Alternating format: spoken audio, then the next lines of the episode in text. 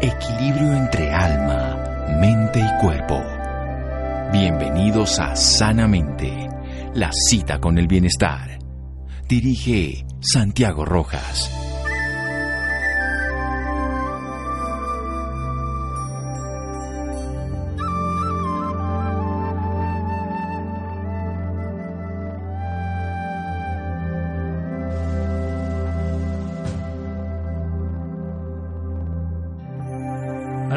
80% de la comida en las estanterías de los supermercados de hoy en día no existía hace 100 años. Larry McClear. Buenas noches, estamos en Sanamente de Caracol Radio, su programa de salud. En estas semanas aquí en Colombia estamos llenos con un, un, tema fundamental de los octógonos, la ley de la comida chatarra, problemas permanentes relacionados con este tema, presiones de todos lados. Y me topé con un libro de Editorial Planeta, Mala Leche, con ese nombre que puede verse desde todos los lugares, pero que se puede identificar fácilmente lo que quiere decir y un subtítulo, el supermercado como emboscada. ¿Por qué la comida ultraprocesada nos enferma desde chicos? Escrito por una periodista, una periodista, escritora, que trabaja en temas vinculados con la alimentación a la industria alimentaria en programas de radio y televisión. Y es argentina también, en medios gráficos como el Diario de la Nación y la revista Mu. Sobre una temática diferente de, del tema de la salud, porque lo hace desde la perspectiva de una periodista, pero también de una madre, de una persona del común que se enfrenta a esto. Y estuvo viajando por Latinoamérica y descubriendo horrores. Yo tengo muy poco que decir más solamente una cosa. Lean este libro, lean este libro. Yo como médico que estoy dedicado a temas muy similares en el sentido nutricionales y todo, me aterro de todas las cantidades de cosas que ni siquiera conocía que existían. Cuando lo leí me pareció más complejo, pero dejemos que sea la autora Soledad Barruti quien está en este momento en Argentina, que nos hable directamente. Soledad, buenas noches, gracias por acompañarnos aquí en Sanamente de Caracol Radio. Hola, buenas noches, muchas gracias por la invitación. ¿Qué traduce mala leche en el lenguaje popular argentino? Eh, bueno, mala leche hace referencia a la mala intención con la que nos, nos, ocultan información, con la que nos manipulan, manipulan nuestros gustos, manipulan a los, a los niños de la, en, la, en, todas las casas, eh, obstruyen leyes de acceso a la información, como bueno como vimos que ocurrió en Colombia ahora hace muy poco. La industria es un, puñado de empresas muy fuertes, pero no solamente eso, sino que también tiene representantes en las bancas, en las legislaturas de los distintos países, tiene representantes en las sociedades científicas, que uno cree que ahí en las sociedades científicas es donde se concentra la evidencia. Y en realidad cuando uno va a buscar qué es lo que, qué es lo que ocurre, lo que se encuentra es que eh, en las sociedades científicas muchas veces, muchas veces en lugar de información lo que se distribuye es publicidad. Y esto es gravísimo porque entonces hay recomendaciones que dan a la población que no están basadas en, en, la necesidad de cuidado de la población, sino que están basadas en no anular las posibilidades de consumo, en no obstruir negocios, en, en hacer, por ejemplo, que eh, las personas continúen desayunando las atrocidades que se desayunan, que los niños en sus loncheras lleven la cantidad de productos chatarra que llevan. ¿Por qué eso ocurre? Bueno, ocurre porque no se dice de una manera muy contundente, estamos envenenando a las nuevas generaciones.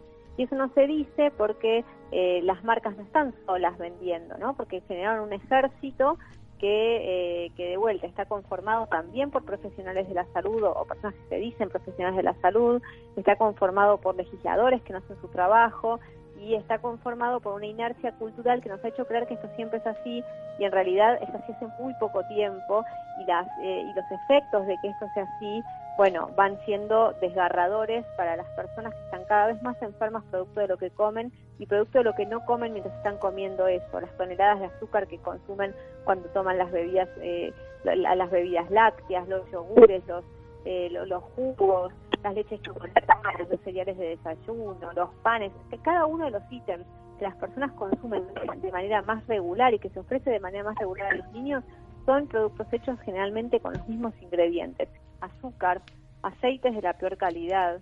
Son todas cosas que aparentan ser distintas, pero siempre tienen esas mismas, esos mismos ingredientes y en realidad la diferencia se hace en base a los maquillajes, a los aditivos que se agregan a estos productos comestibles que los hacen aparentar cosas que no son.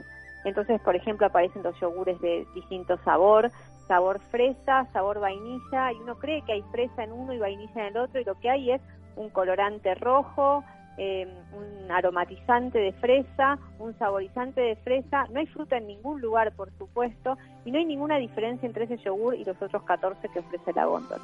O sea que en realidad no nos comemos lo que dice. Vamos a hacer un pequeño corte y seguimos con la escritora y periodista Soledad Berruti hablando a propósito de su más reciente obra Mala Leche, el supermercado como emboscada. Seguimos en Sanamente de Caracol Radio.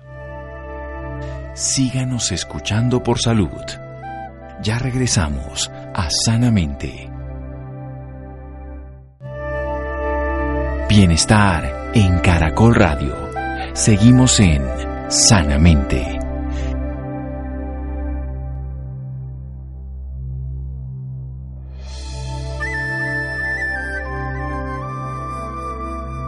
Seguimos en Sanamente de Caracol Radio, Mala Leche, el título de la más reciente obra de Soledad Barruti, editorial Planeta, el supermercado como emboscada, porque la comida ultraprocesada nos enferma desde chicos. Nos está hablando que las sociedades científicas que deberían estar diseñadas simplemente para proteger a las personas, a la comunidad, en este caso en la alimentación, favorecen aspectos desde la publicidad, que además en lugar de anularnos el consumo a través de directrices específicas, no obstruyen estos negocios que están favoreciendo la comida chatarra, que están además promoviendo cosas que no tienen sentido como una gran cantidad de comida que no tiene las características nutricionales, sino que está cargada de azúcar, de aceite, de harina refinada y que están maquilladas para que no sepan delicioso, teniendo sustancias que no son lo que dicen y que por supuesto no son saludables. En Padua, en la ciudad italiana, vive ahora Jimena Ricati. En el libro Mala Leche nos lo explica muy bien de cómo ella ha hecho toda una investigación sobre diferentes características de los alimentos. Una frase que dice educaron el paladar y los sentidos de los chicos en gustos que solo ellos pueden satisfacer. ¿Es eso cierto? ¿Qué dice su amiga Ricati? Soledad. Claro, sí, ella es médica, neurocientífica y trabaja justamente en algo que nosotros no tenemos en cuenta como consumidores cuando vamos a comer, que es la importancia de todo nuestro sistema sensorial, de la vista, del olfato, del tacto, de lo que escuchamos, cómo eso en realidad es eh, lo que guía nuestra alimentación. Nosotros comemos lo que nos gusta porque nos gusta eh, y cómo eso en los últimos años ha pasado a estar totalmente al servicio de, de los estímulos que nos ofrecen las marcas. Las marcas no ofrecen estímulos similares en sus preparaciones a los que ofrecen las personas cuando cocinan. Sus colores son artificiales, sus aromas son artificiales, son mucho más rudimentarios, pero son mucho más fuertes, tienen un mayor impacto en, nuestros, en nuestro cerebro. Entonces nosotros lo que terminamos haciendo cuando educamos, cuando, le damos a, los niños estos productos todo el tiempo de manera recurrente, es que estamos educando sus sentidos para ponerlos al servicio de lo que luego solamente las marcas pueden ofrecer. Esto es algo muy terrible que, realmente se está viendo cada vez de una manera más aguda. Niños que desconocen el sabor de, no sé, de las frutas y de las verduras y conocen a la perfección la diferencia de sabores de un paquete de galletitas surtidas, por ejemplo, ¿no? O bueno, en Colombia de ese todo rico y que tiene mil variantes y yo he visto cómo los niños comen en un, en un desayuno. Eh, justo me, tocó ir en la feria del libro y entonces fui el día que ah, estaban las escuelas a la mañana, a las 8 de la mañana, estaban todos los niños comiendo esos paquetes de snacks que están eh, diseñados para realmente derribar cualquier forma de voluntad, para crear niños eh, que, después solamente puedan sentir deseo por ese tipo de productos, porque no hay forma de que uno con una receta casera compita a esos estímulos. Aquí hay otra parte de, la misma autora, en este caso de Ricati, que nos habla de que grasa, piel, pelos, vísceras, cartílagos mezclados con nitratos, con saborizantes y todo como la quintesencia del procesamiento, que es vender caro ingredientes baratos y hacerles además manipulación sensorial. O sea que lo que uno se come como hamburguesas, como todos estos productos que están procesados, de las carnes y embutidos en realidad no son lo que dicen, son otros, son sobras?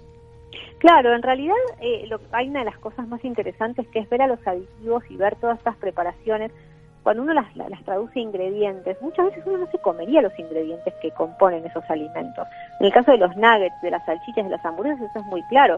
Son descartes de la industria cárnica y son partes que nadie comería, vísceras, piel, eh, pedazos de, en, las, en las, sobre salchichas se han hecho autopsias y se encontraron pedazos de pulmones, pedazos de partes que nunca fueron comestibles, que la, que la industria, por supuesto, hoy en día utiliza porque cualquier cosa que se descarta es algo que em, es, una, eh, es, un, es un resto en su ganancia. Cuanto más puedan utilizar sus mismos, sus mismos pocos ingredientes, mejor es, por eso el ultraprocesamiento, ¿no?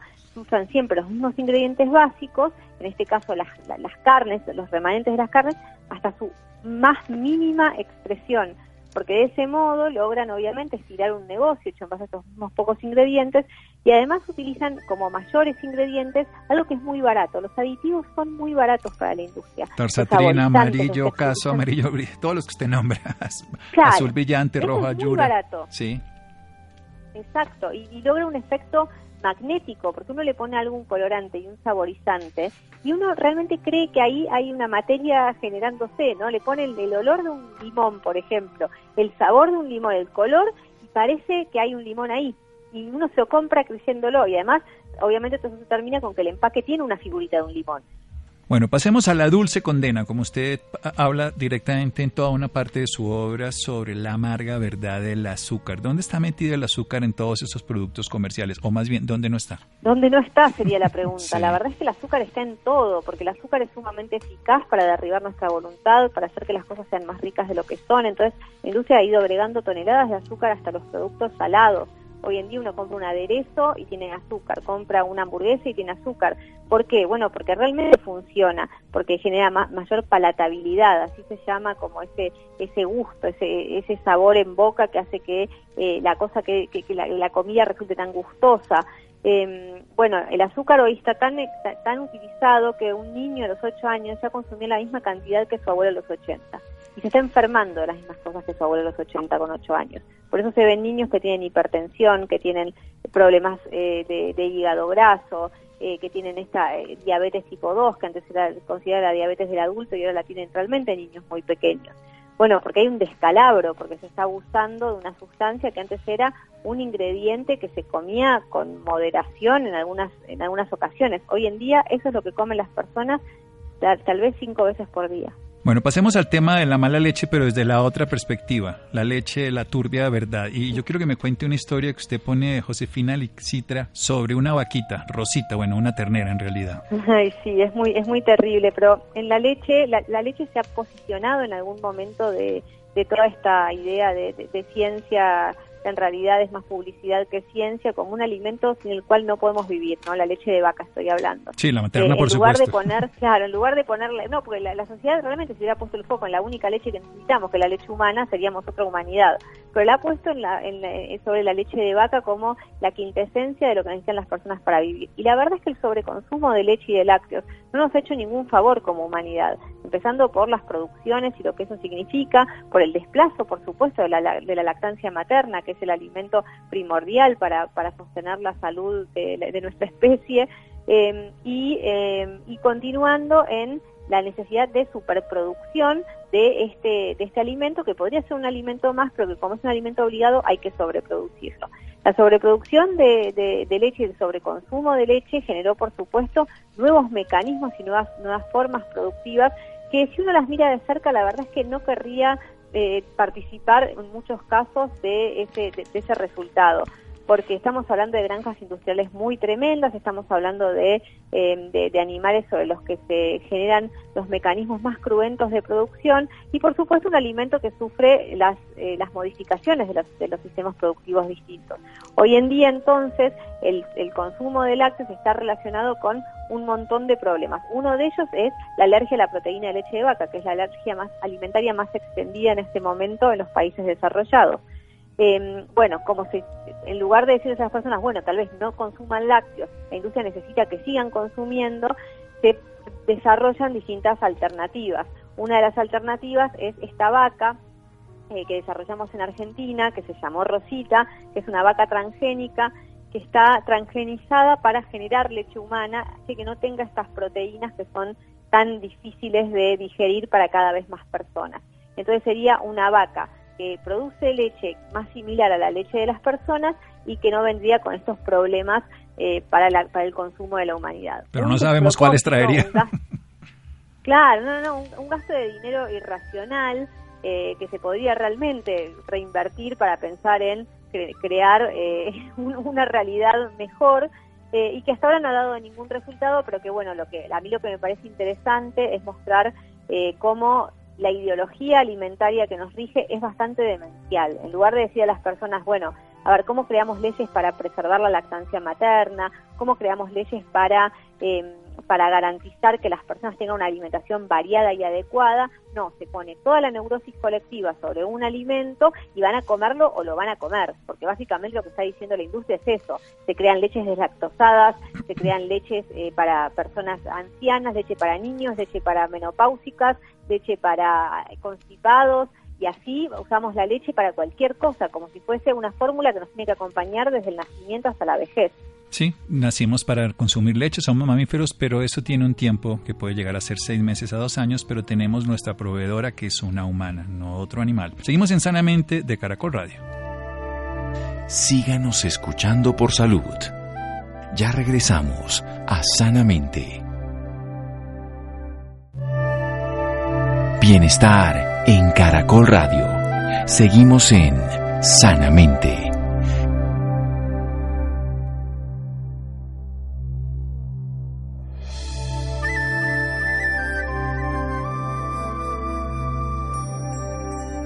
Seguimos en Sanamente de Caracol Radio con la periodista y escritora Soledad Barruti a propósito de su reciente obra. Ella estuvo aquí en Colombia en la Feria del Libro lanzando Mala Leche, el supermercado como emboscada, porque la comida ultraprocesada nos enferma desde chicos, editorial Planeta. Nos está hablando de hechos, no de hipótesis. Los niños de hoy en día a los 8 años han consumido los alimentos en cuanto a los ultraprocesados y el azúcar de un adulto de 80 años y está teniendo enfermedades que se tenía en la edad adulta, como puede ser la hipertensión, la diabetes, el síndrome metabólico, la diabetes tipo 2 y que lo están teniendo ahora los niños. Estamos consumiendo alimentos llenos de azúcar, de aceites, de harinas refinadas, maquillados, pero que no son lo que dicen son, con sabores, con colores que aparentan lo que quisiéramos que supiera, pero que nos han cambiado totalmente. O sea, comemos lo que nos guste, a los niños los hemos educado entonces a que desconozcan los sabores naturales y los ponemos a competir con sabores artificiales que por supuesto tienen mayor palatabilidad que lo que le van a dar a las personas, esa palatabilidad le va a dar la capacidad de que los niños estén mucho más dispuestos a consumirlos. ¿Y qué pasa con el azúcar que nos derriba la voluntad y voluntad hace que consumamos en todos los alimentos, incluso en los salados, incluso en los que aparentemente son nutritivos y saludables,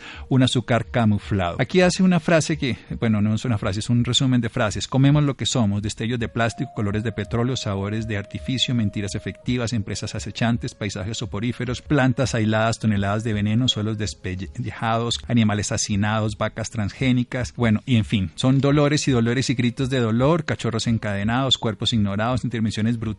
Pero también pone al otro lado que seremos lo que hagamos juntos, amor en tiempos de biología, que podemos hacer lo contrario, cuerpos mezclados, respiraciones sincronizadas, simbiosis perfecta, miles de sabores. ¿Cómo podemos cambiar esto, Soledad? ¿Qué es lo que es más importante? Bueno, hay que rehumanizar el sistema alimentario y hay que rehumanizar nuestra alimentación.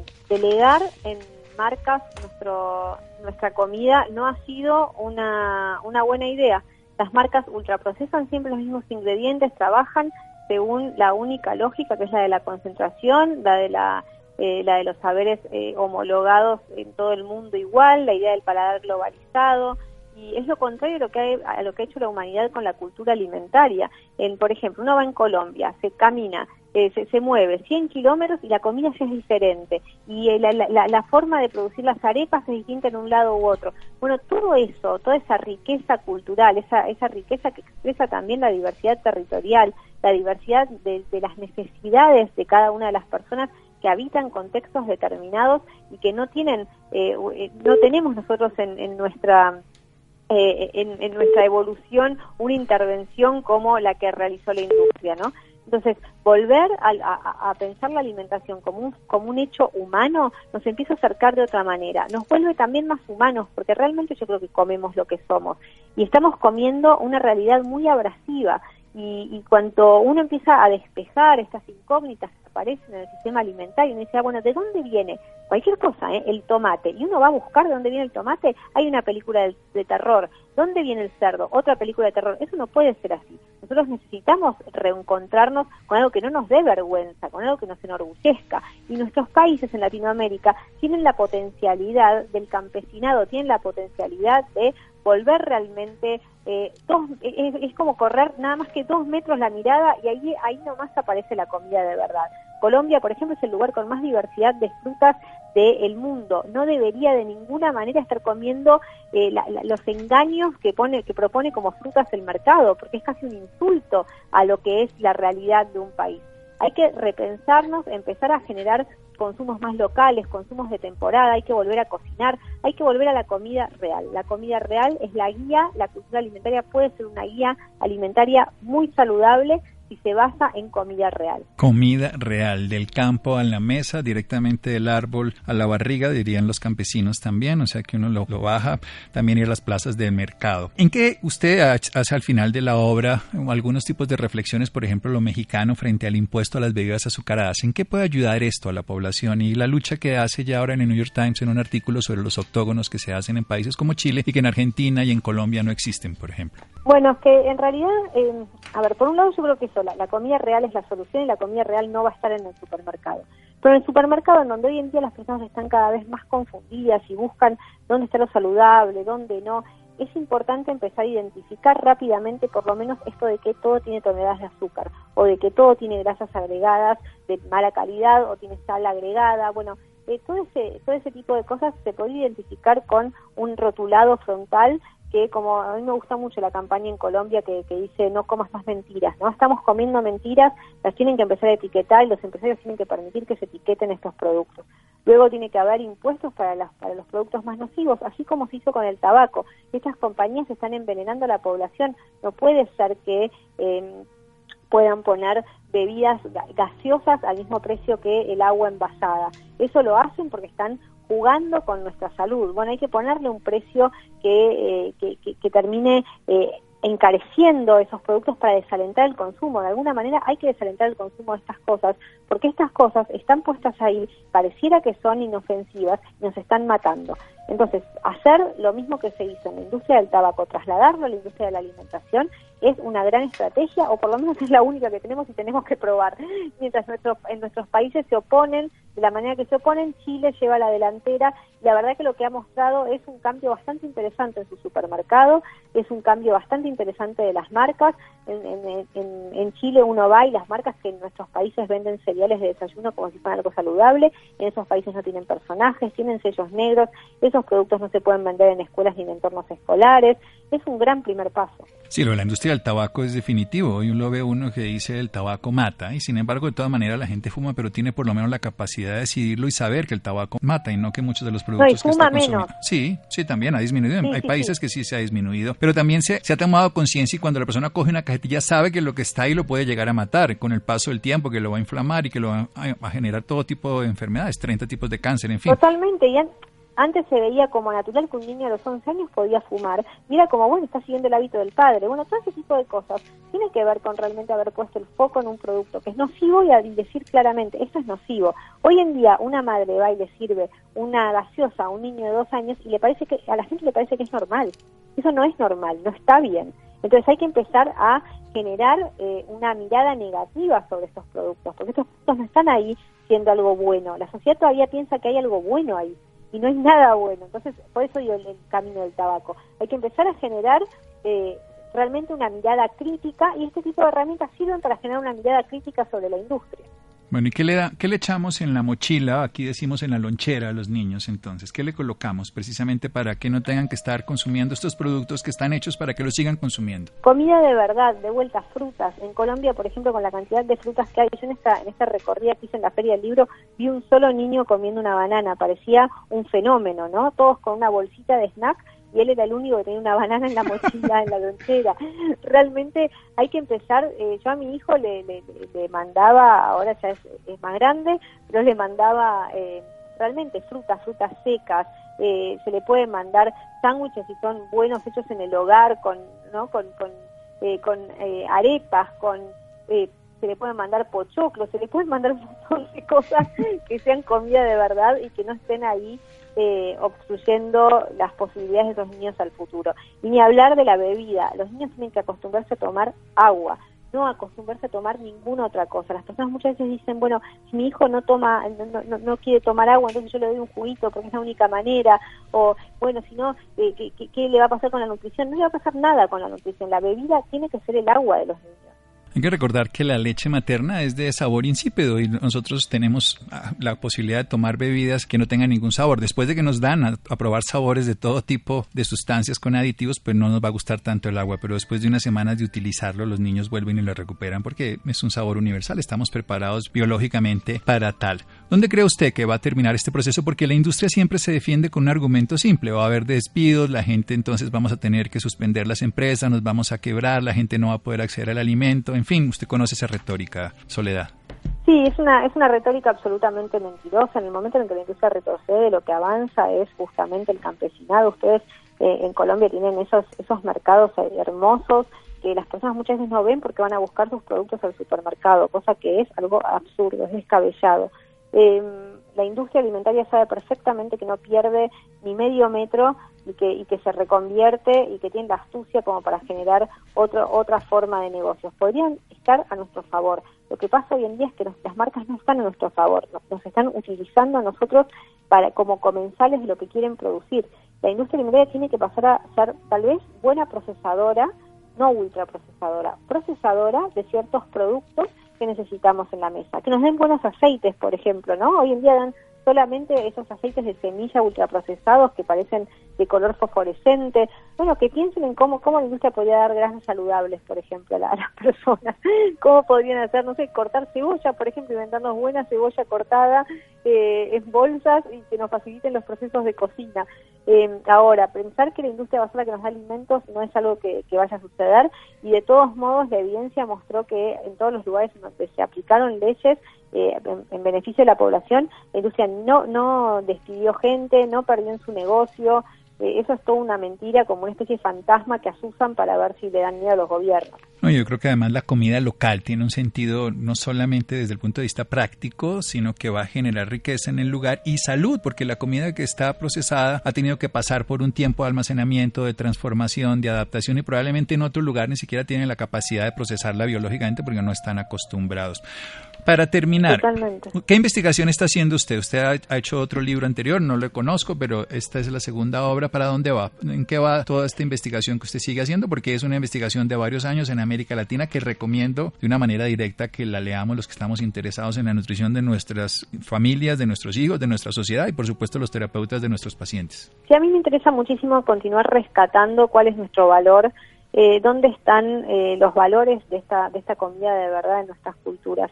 Porque por otro lado hay un, hay un factor del que no hemos hablado y me parece importante y también tiene que ver con la salud, es qué es lo que está ocurriendo en nuestros territorios, ¿no? En estas empresas que parece que solamente nos dan comida chatarra, al mismo tiempo están destruyendo la tierra, están destruyendo los, los eh, los recursos hídricos, están generando monocultivos absolutamente tóxicos, eh, están llenándonos de venenos de los que después no nos podemos desprender. Entonces, volver a pensar un sistema alimentario sano realmente también tiene que ver con eso, ¿no? Con eh, hay, hay hay diversidad en, en, nuestros en nuestros países que se está perdiendo, en las también en los mares, en las costas, en los ríos.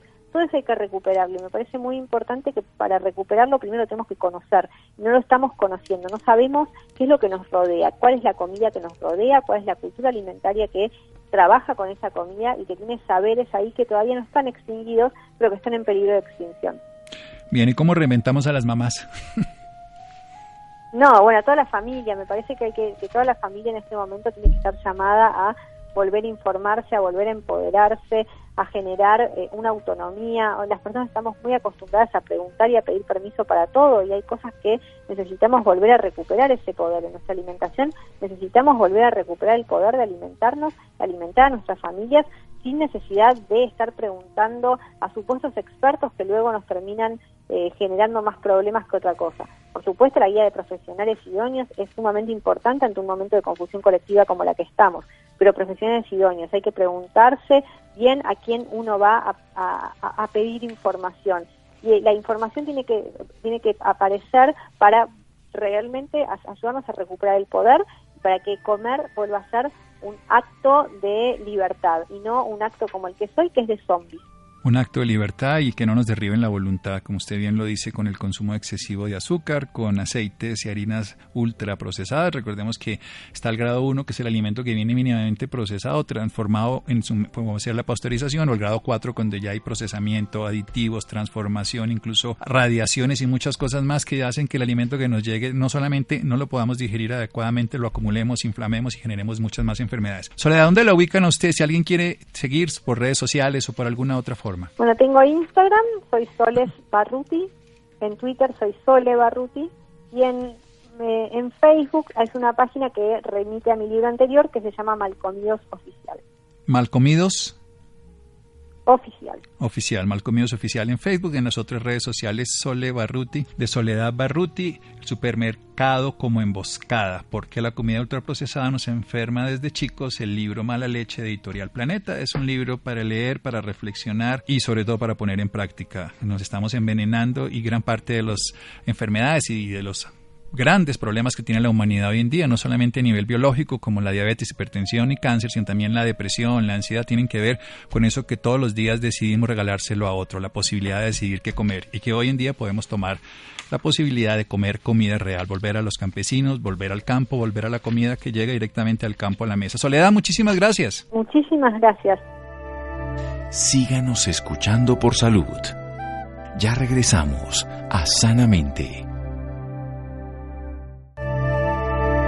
Bienestar en Caracol Radio. Seguimos en Sanamente.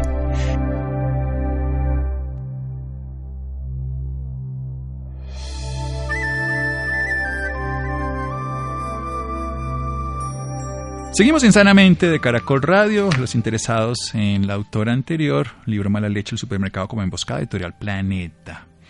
Bien, las complicaciones en el corazón han hecho que el abordaje terapéutico de la diabetes evolucione, y es que las enfermedades cardiovasculares son la principal causa de defunción. Dos de cada tres personas con diabetes tipo 2. Hay que ver todo eso que estábamos hablando anteriormente, cómo podemos llegar a una diabetes tipo 2 ya incluso en los niños por una mala alimentación. También obviamente tiene que ver con una inadecuada reparación a través del sueño y por supuesto con la no actividad física, con el sedentarismo, con el estar exceso de tiempo frente al computador, frente a las pantallas y no mover el cuerpo. Estamos diseñados para comer comida real, para movernos y para descansar, para exponernos a la luz del sol y a la oscuridad de la noche. Estefanía. Muy buenas noches, Santiago, para usted y para todas las personas que nos escuchan a esta hora. Hoy las complicaciones con el corazón han hecho que el abordaje terapéutico de la diabetes evolucione. Y es que las enfermedades cardiovasculares son la principal causa de defunción en dos de cada tres pacientes con diabetes tipo 2. Según el informe del Fondo Colombiano de Enfermedades de Alto Costo de 2017, hubo una prevalencia de 2,2 casos de pacientes diabéticos por cada 100 habitantes en el año. A partir de las cifras del DANE, en 2018 la diabetes fue la séptima causa de la defunción en el país. Para hablarnos más sobre este tema, esta noche nos acompaña el doctor Miguel Omeara, médico internista endocrinólogo, miembro de la Asociación Colombiana de Endocrinología. Doctor Miguel, muy buenas noches y bienvenido a Sanamente de Caracol Radio.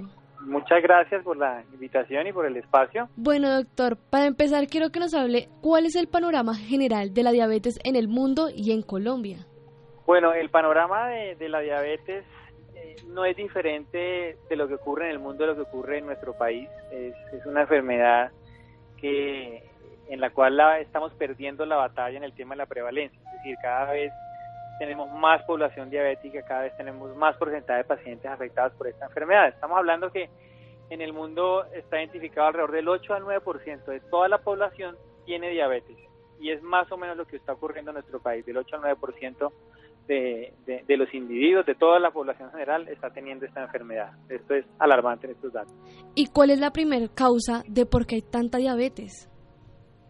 Bueno, la diabetes tiene muchos factores de riesgo. Eh, existen muchas causas entre estas eh, predisposición genética, pero los cambios ambientales son los que están más, los que van más de la mano con el aumento de la prevalencia de la diabetes y entre estos factores que llamamos modificables o no modificables está el tema del sobrepeso y la obesidad.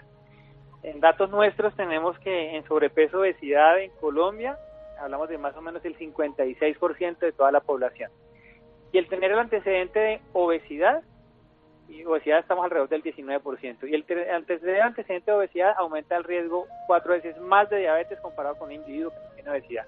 Luego, probablemente los factores más importantes modificables para, para no tener diabetes es, es, pelear con este tema del sobrepeso y la obesidad. ¿Cuáles son los hábitos que debemos tomar para evitar esta enfermedad? Sí, los hábitos que nosotros llamamos en forma muy general cambios, hábitos, eh, cambios de hábito en la alimentación en el ejercicio, creo que es, es, lo más importante. Creo que nosotros eh, debemos inculcar mucho desde la infancia eh, una alimentación sana, eh, en nuestra población sí específicamente hay una ingesta muy aumentada de bebidas azucaradas y de harinas, eh, eh, no ejercicio, sedentarismo, son las cosas más relevantes corregibles para, para evitar que aumente esa enfermedad. Creo que es la forma preventiva, haciendo por lo menos 150 minutos mínimo de ejercicio aeróbico a la semana, comiendo adecuadamente y sanamente, sin exceso de carbohidratos, harinas, azúcar, eh, son probablemente unas medidas muy importantes para, para disminuir este tema de la prevalencia de ello. ¿Y cuáles son las consecuencias que le puede causar la diabetes a una persona? Sí, la diabetes es una enfermedad que nosotros decimos multisistémica, quiere decir ataca todos los órganos. Eh, el hecho solamente de ser diabético, comparado con una persona que no es diabético, tiene doble riesgo eh, de muerte, de riesgo de mortalidad comparado con un no diabético. Y te duplica el riesgo de mortalidad cardiovascular es decir, la enfermedad cerebrovascular o cardiovascular, los diabéticos eh, alrededor del 60-80% tienen como causa mortalidad enfermedad cardiovascular. El paciente que no tiene diabetes, alrededor del 30%. Y de la mano van otras complicaciones eh, de pies a cabeza, desde pies, eh, amputaciones, enfermedades renales, enfermedades cardiovasculares, retinopatía, disminución de agudeza visual, enfermedades cerebrovasculares. Es una enfermedad que ataca absolutamente todos los órganos. ¿Qué consejo le puede dar a las personas que tienen diabetes? Sí, los pacientes que tienen diabetes lo primero que tienen que hacer es, es, eh, acudir a, un manejo eh, médico eh, adecuado, tener una intervención nutricional, ojalá guiados por, por nutrición, tener cambios de hábitos de alimentación y, y, en un porcentaje importante los pacientes eh, manejos farmacológicos eh, que logran el control de un paciente de forma tal que podemos minimizar estas complicaciones. Casi al valor de, un paciente bien tratado perfectamente puede tener un pronóstico de vida igual a un paciente que no tenga diabetes si está adecuadamente tratado desde todo punto de vista, cambios de hábito de alimentación, ejercicio, intervención farmacológica, las cuales hoy en día disponemos de muchas herramientas nuevas y, novedosas que, que, van mucho más allá del control de la glucosa. Ya que nos hablaba acerca de las enfermedades que causan la diabetes al corazón, quiero saber qué se ha hecho en estos temas de seguridad cardiovascular para los pacientes. Sí, mira, en los últimos cuatro años eh, la diabetes o el tratamiento de la diabetes ha cambiado de una forma eh, tan importante que no lo hemos visto en los últimos 20 años. Desde el 2015 estamos contando con herramientas eh, medicamentosas eh, que no solamente bajan los niveles de, glucosa o de azúcar, como dicen los pacientes, sino que disminuyen por muchos mecanismos enfermedades cardiovasculares en esta población que ya tiene la enfermedad. Hay diferentes clases terapéuticas que utilizamos, uno se llama inhibidores GLP2, GLP1, que se han convertido en herramientas poderosas eh, eh, para disminuir el tema de la mortalidad cardiovascular y de complicaciones cardiovasculares renales entre muchas otras. Y ya para finalizar, quiero que le hable a los oyentes acerca del foco del Congreso Nacional de Endocrinología este año. Sí, hoy, eh, desde ayer, eh, iniciamos un, un, evento que es el, el, evento nacional de endocrinología en la ciudad de Pereira. Eh, como, como miembro de la Asociación Colombiana de Endocrinología, hacemos un evento académico de magnitud muy relevante eh, relacionados con todos los temas que abordamos los endocrinólogos. Eh, este año nos tocó en el eje cafetero, en Pereira, estamos muy contentos, estamos hablando de alrededor de 1.800 participantes eh, vinculados a profesionales de la salud. Y, bueno, tomamos desde el jueves hasta el domingo en retomar temas muy relevantes de actualización de alto nivel académico con conferencistas nacionales e internacionales en todo lo del ámbito que tiene que ver con enfermedades eh, del metabolismo y las hormonas, que es a lo que nos dedicamos nosotros, los especialistas en endocrinología. Doctor Miguel Omeara, muchísimas gracias por acompañarnos esta noche en Sanamente. Bueno, no, a ustedes muchísimas gracias por la invitación y buenas noches. Bueno, Estefanía, muchas gracias. Llegamos al final de Sanamente. Muchas gracias a Jonathan, Laura, Ricardo Bedoya, Jessy Rodríguez, quien se coronamos en el camino con Ley Martin. Caracol piensa en ti. Buenas noches.